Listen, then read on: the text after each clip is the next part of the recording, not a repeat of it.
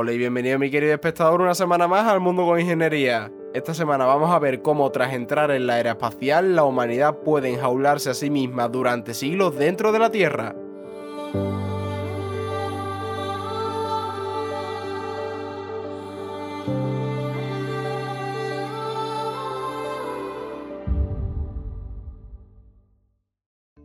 Desde que en 1957 la URSS puso en órbita el Sputnik 1, la humanidad no ha parado de lanzar objetos al espacio y de poner en órbita objetos alrededor de nuestro planeta natal. Desde satélites de comunicaciones, pasando por satélites espías, hasta llegar a las desconocidas estaciones espaciales como la Estación Espacial Internacional, la humanidad no ha hecho más que poner en órbita objetos alrededor de la Tierra. Durante los casi 70 años que llevamos ya de era espacial, el número de satélites que hemos puesto en órbita ha crecido exponencialmente y el número de satélites que lanzamos cada día va aumentando año tras año. Hoy día alrededor de la Tierra existen más de 8.000 satélites que hemos enviado ahí los humanos, que hemos puesto en órbita. Pero de esos 8.000 satélites solo 4.000 están activos. La mitad de los satélites que tenemos dando vueltas alrededor de nuestro planeta natal están muertos, no sirven para nada hay más de 37.000 fragmentos de más de 10 centímetros que están dando vueltas también a la Tierra. 37.000 fragmentos del tamaño de una mano. Son muchísimos, ¿no? Pues hay más de 900.000 fragmentos de más de un centímetro de tamaño dando vueltas alrededor de nuestro planeta. Un centímetro de tamaño. Pero eso no queda ahí. Hay más de 128 millones, vuelvo a decirlo, 128 millones de fragmentos del tamaño de más de un milímetro orbitando nuestro planeta. ¿Esto cómo ha ocurrido? ¿Cómo es posible que haya tanta basura, tantos objetos que no utilizamos dando vuelta alrededor de la Tierra? Cuando nosotros enviamos cohetes con satélites que queremos poner en órbita, la etapa de estos cohetes se separan y se convierten en basura espacial. Cuando quitamos una parte de uno de nuestros satélites porque ya no nos sirve, eso se convierte en basura espacial. Cuando se nos desprende sin querer una parte de alguna de nuestras misiones y se queda dando vueltas, eso es basura espacial. Esto da un total de 129 millones de objetos dando vueltas alrededor de la Tierra que no sirven para nada y que están ahí orbitando a velocidades de 7 u 8 kilómetros por segundo tenemos 129 millones de balas dando vueltas a la Tierra a velocidades que si te impactan en el pecho te atraviesan. Antes he dicho eso de desde que en 1957 la URSS pusiera en órbita el primer satélite, la humanidad no ha parado de aumentar exponencialmente el número de satélites que poníamos en órbita. Me faltaba añadir una cosa, desde que en 1957 la URSS puso en órbita el Sputnik 1, la humanidad no ha parado de aumentar exponencialmente el número de satélites que hay en órbita y exponencialmente el número de fragmentos basura que orbitan a nuestro planeta. Estamos aumentando de una manera brutal la cantidad de fragmentos potencialmente peligrosos de impacto que pueden llegar a colisionar con otros objetos que están dando vuelta alrededor de la Tierra año tras año. Y bueno, podrías pensar, si son del tamaño de un milímetro la mayoría, si son muy pequeños, no pasa nada, si el espacio es enorme, la probabilidad de que colisionen unos con otros es ínfima. ¿Qué más da que haya dando vueltas millones de objetos si el tamaño que tiene la órbita terrestre para poner en órbita satélites es mucho mayor y la probabilidad que tienen estos objetos de colisionar unos con los otros es ínfima? Si has pensado esto, enhorabuena, has adivinado una de las caras, la probabilidad de colisión ahora mismo es de un 0,15%, es muy baja. Pero por el otro lado de la realidad se esconde una cara que puede acabar con las comunicaciones, la vida espacial y nuestra posibilidad de ir a otros mundos y de acabar con la humanidad tal y como la conocemos hoy día. Te estoy hablando de lo que se conoce como síndrome de Kessler o de cascada de ablación. Uh, qué miedo me acaba de meter con el síndrome de Kessler. No es ninguna tontería. ¿Qué ocurre cuando estos objetos, 129 millones de objetos volando por ahí, a una velocidad de entre 7 y 8 kilómetros por segundo cada uno, ¿eh? Recuerda. ¿Qué ocurre cuando estos objetos, uno de un tamaño de un milímetro, de un centímetro, de 10 centímetros, choca con alguno de nuestros satélites más grandes? Lo habrás podido imaginar. Ocurre un estallido y se liberan un montón de partículas. Cuando eso ocurre, esas partículas no caen a la Tierra, sino que se quedan orbitando alrededor de la Tierra y se ha generado por tanto con ese impacto más basura espacial que puede impactar contra otros satélites.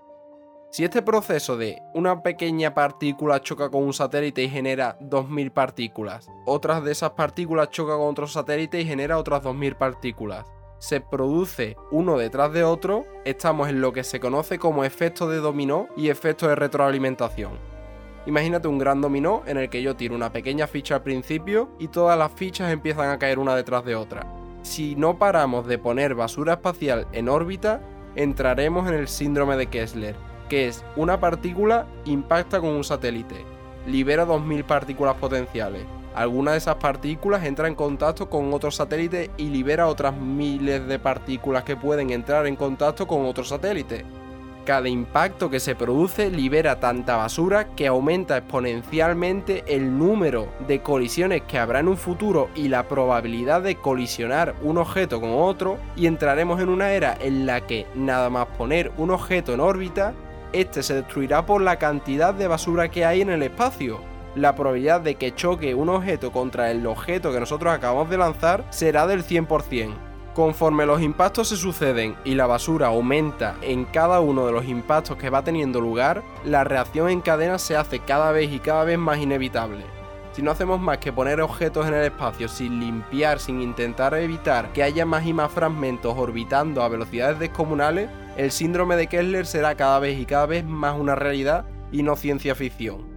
De manera resumida, y para que te hagas una idea en la cabeza, el síndrome de Kessler consiste en la incapacidad de poner en órbita cualquier objeto ni de salir de la Tierra debido a la alta cantidad de materia orbitando que hay alrededor del planeta.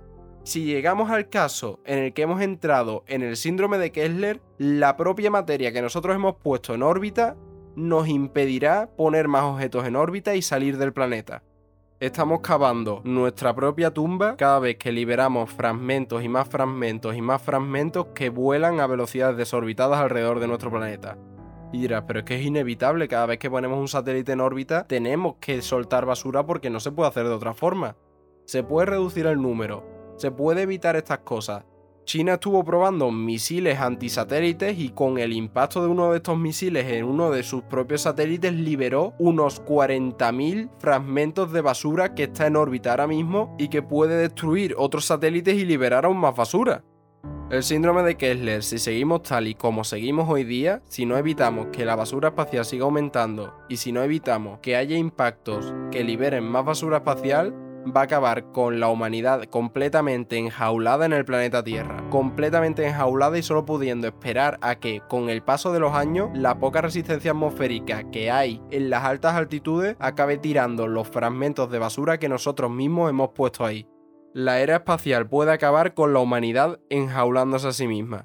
Pero entonces, ¿estamos ya condenados? ¿No hay nada que hacer? ¿Estamos ya entrando en el síndrome de Kessler y no podemos hacer nada para solucionarlo? No puedo ver el futuro, no sé qué va a pasar, pero se puede evitar y se puede reducir el número de fragmentos que ponemos en órbita. Las distintas agencias espaciales del mundo acordaron reducir el número de objetos y de basura espacial que ponían en órbita y que dejaban abandonados. Eso es una buena medida para reducir la cantidad de basura espacial que vamos poniendo en órbita. Otra medida que se puede tomar y que se está investigando con ella es con la medida láser. ¿En qué consiste esto? Te he dicho que hay millones de fragmentos de un milímetro, 900.000 fragmentos de un centímetro, unos 37.000 fragmentos de 10 centímetros. Esos fragmentos, ¿cómo los eliminamos? Desde la Tierra no podemos enviar una nave a un basurero a recoger uno a uno los fragmentos. Van a velocidades enormes y sería inviable recogerlos. ¿Cómo podemos tirarlos? ¿Cómo podemos hacer que entren otra vez a la Tierra? Cambiando su órbita. ¿Cómo hacemos eso? Con un rayo láser se ha teorizado que si con un rayo láser apuntamos a una de las caras de estos fragmentos y la calentamos, como esa cara estaría caliente y la cara opuesta, la que no le ha dado el láser, estaría fría, se generaría una fuerza que cambia la órbita del fragmento haciéndolo reentrar en la Tierra, pudiendo así tirarlo. Pero esto todavía es una teoría y no se piensa hacer en un futuro inmediato ni se tiene ningún proyecto para poner en marcha este plan. Las megaconstelaciones no ayudan. Poner en órbita, como quiere hacer Starlink, unos 42.000 objetos, solo aumenta exponencialmente el riesgo de entrar en el síndrome de Kessler y quedarnos completamente atrapados en la Tierra. Y hasta aquí este episodio. Espero que te haya gustado, que te hayas enterado del síndrome de Kessler y de cómo la humanidad, tras haber entrado en la era espacial, puede sacarse a sí misma de la manera más desastrosa posible y de cómo podemos quedarnos atrapados en la Tierra durante cientos de años, durante siglos y siglos, sin poder volver a salir de ella debido a la basura que nosotros mismos estamos poniendo en órbita.